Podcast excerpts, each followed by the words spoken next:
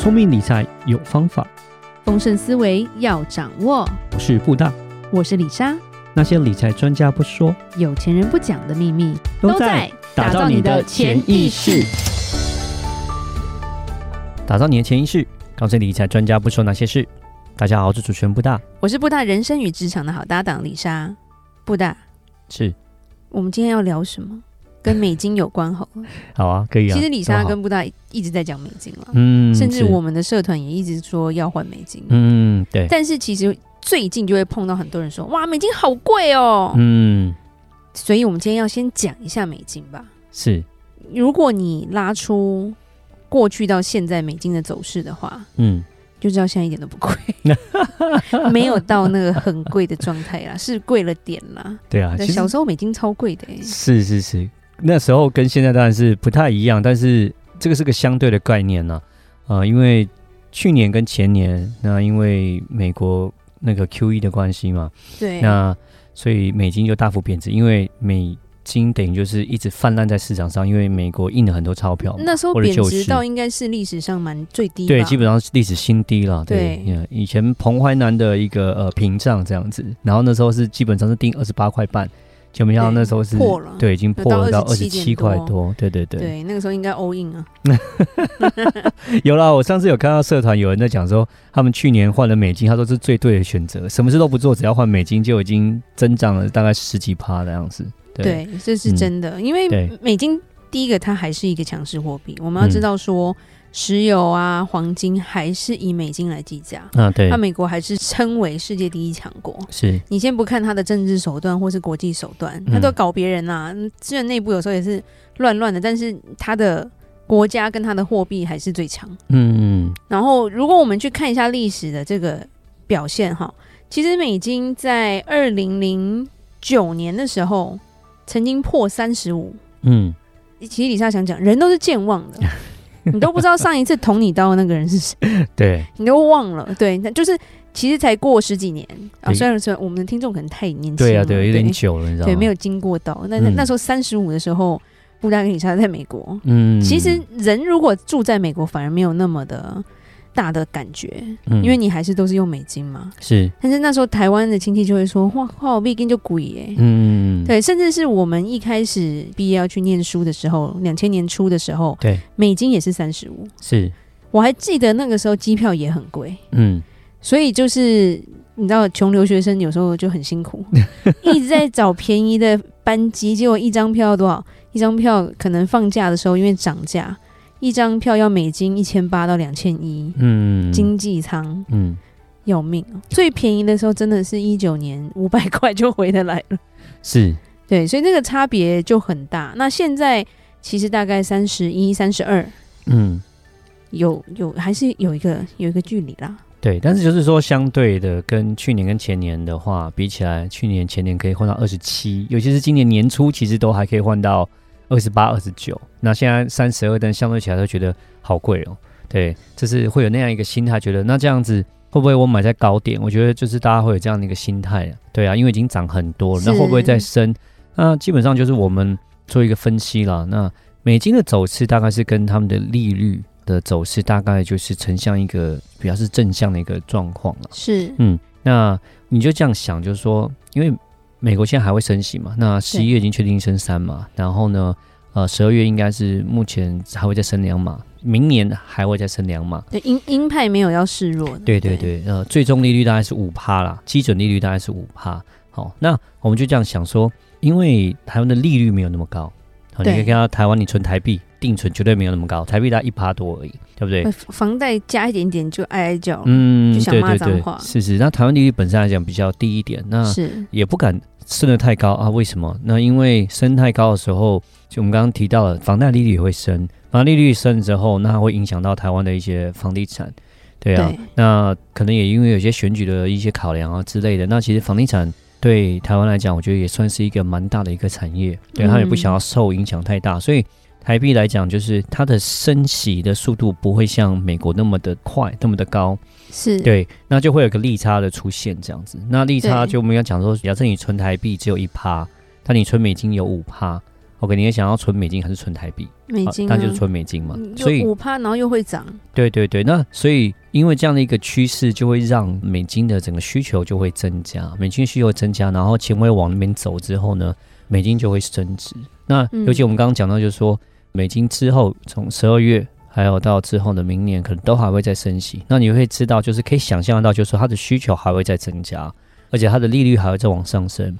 那但是台湾相对起来，我们目前我看到央行来讲，就是呃还没有想要做这么大的升息。刚刚提到可能房地产的一些因素，那也希望说，如果跟利差这样扩大的话，也会有利于出口啦。哦，因为台币的贬值嘛，对，所以有些考量。所以应该来讲，我们可以看到它不会剩的那么多。那这样利差扩大之后，当然美金是会更加的有吸引力。那美金更加有吸引力的时候，我们可以看到说，它应该目前来讲走势还是很好的，还是会往上走的这样子。虽然说。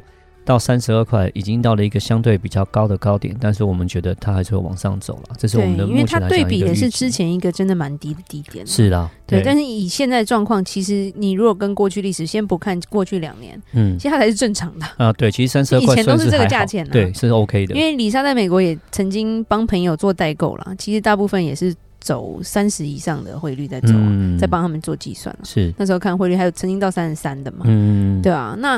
今天就要讲一下，那我们换了美金，美金要干嘛？嗯，放在床底下。没有，其实你就拿给李莎就好了。哦，对，啊、拿给你啊，不行不行，让我被抓，让我被抓。对对，其实美金要先界定一个东西，你有没有任何的美国身份啦？嗯，因为。美国有肥咖，我们也有讲过嘛，所以如果你有美国身份，你的投资必须要在美国本土，嗯，就比较不适合做海外的投资，因为都必须要申报，嗯，对，不是申报的问题，是没有银行要接受你，因为他们都不想要跟美国回报，嗯，所以为了你一个小咖，然后他们要做超多的 paperwork，他们不要嘛，嗯，对，所以如果没有这个身份的话，在国内其实就是之前保险业很喜欢推储蓄险嘛，嗯，那李莎也讲过，曾经因为就是说，储蓄险的利息太低，其实不适合做储蓄或投资，就会碰到了保金公司的人那个一脸傲嘟嘟，对不对？玻璃心，然后 所以李莎不想理他。OK，然后有些人会做定存，甚至是说，哎，你可以进阶的，你做一个副委托，你去做美股嘛，对不对？嗯、可是美股现在风险也算大，嗯，所以我们才会讲到之前有一些公司债啊，或者是一些结构性的产品啊，甚至是。有一些更不同，就是真的有钱人才做得到的一些特别的结构产品。嗯，是对。那当然，国内的话，李莎也要讲一下，说你在国内做美金投资，在银行跟在券商是不一样的。嗯，是对，因为银行理论上来说是它是用信托代持嘛。嗯，对，是。那像券商，像像布大工作的元大的话，他基本上帮你开的户是。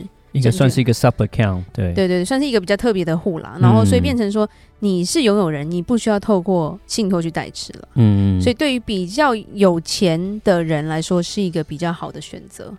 因为如果说有一个政治风险在的话啊，对是，对信托就是在银行里的信托，你真的这个钱是不可能出得去的。嗯，而且不是你的名字，对，是银行信托呢。嗯。所以银行被锁起来，你就被锁起来了。嗯，那当然就是透过券商，像我们现在这个布达代理这个比较特别的账号，在元大的话，你在海外还是可以可以领得到的了。嗯，就是说这个部位部位的部分可以做一个转移了。像我们有帮客户做一些部位的转移，然后可能他买一些美国的公司债，可能从香港可以转回台湾啊。那当然，这是事情发生的时候，政治风险发生的时候，也可以从。台湾这边呢，然后转这个部位，直接转到海外的券商，这样就是我讲弹性可能会比较好一点。所以就你要知道说，有钱人的选择真的会比较多。嗯，对他们早就已经布局好了。对，嗯、好，那再来就是说，这是属于国内的。如果你在国内开户，那海外我们能做什么？嗯，海外我们也讲过私募基金嘛。对，私募基金很多是设在开曼群岛啊，嗯、或者是百慕达、啊、这些呃比较就是白名单的国家啦。嗯，对，那私募基金。你要必须去了解这个基金，才知道说它的风险何在，嗯，安全性怎么样，甚至是说它到底是稳赚不赔呢，还是它是一个放空的一个状态，就是你钱进去就回不来的感觉，嗯。那甚至有钱人他们还会做一些什么？他们会做一些 PE funds。什么是 PE fund？不大，private equity。所以这种 PE funds 呢，就比较像是像是一些小公司，然后呢。这些小公司可能都是一些可能所谓的未来的明星产业，一些独角兽这样子。是，对。然后呢，这个投资公司他们去找到这些所谓的我们刚刚讲到独角兽，这些未来很有可能有很有潜力的这些公司啊，可能投资到他们身上，拥有他们的公司的股权之类的。米莎每次都很想笑独角兽，为什么？因为独角兽不存在，最后它只是一场梦。对，是，对。就是对独角兽，就是就现在形容跟李莎想的不一样了，嗯、对，它就会出现就对了。对，那类似像这样的产业这样的一个公司嘛，那当然，呃，我相信如果说它真的成功了，可能就回报就会非常的好啊。但是相对于他们这种风险其实是比较大，如果失败了，那当然就是这个公司那可能就是就不见了，那就变成说那个投资的回报，我们讲就是说它波动会比较大一点，风险比较高。对，那甚至更有钱的人他会做什么？他会做移民。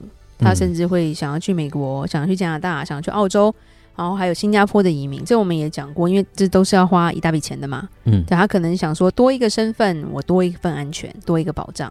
对，只是这保障不太便宜。对，你要有钱。然后还有一些海外保险啊，我们也讲过，香港保险、百慕达保险跟美国保险。嗯、是。那以下其实要说一句话说，说美金的投资其实跟美国投资也不太一样。嗯。所以有时候，如果你真的会去美国玩，嗯，或者是你会去美国一下的话，嗯，其实你是蛮适合。譬如李莎有讲过，美国保险，保险来说，全世界最厉害的还是美国啦。嗯、你真的要做储蓄险的话，万能险只有美国有。嗯。对，就是你真的要飞一趟。嗯。对，那反正现在开放了嘛。嗯，然后 回来还是要，因为美国怎么样，政治政治还是比较稳定嘛。啊，是。然后它国际的手段也是最强大的嘛。嗯，它可以把欧洲搞成这样，它也可以把欧洲、亚洲搞成这样，然后它自己都没事。对，然后再加上，因为它是一个法律非常严格的国家了。嗯，说真的，虽然它感觉很自由，是，但是它的法律是非常完整的。嗯，因为它其实有两百多年历史。对，是的。我们说中国有五千年了，可是。台湾才一百一十一年，所以我们其实少人家一半多。是是是，这个文明跟文化的发展还是有追不上的时候。嗯，你在于法律一些法条呃，经济个体各方面，就是一些经验可能不太够，所以说法条上面会比较不完整的、啊。是，所以我们会一直在那边修法干、啊、嘛的？是因为美国其实投资种类也很多，像当地也有私募基金啊，也有他的基金跟债券，他甚至他的退休金都只适合美国身份的人去购买。而且其实产品都蛮好的，嗯，那房地产也有它税的问题，李夏也讲过，嗯，所以其实以外国人到美国能做的，其实就是一个万能险是最比较合适了。嗯、那我们也讲过说，美国的保险公司基本上都超过百年，对。对，比你老，绝对比你老。对，我相信超过一百岁不会听我节目，所以李莎只能这样讲。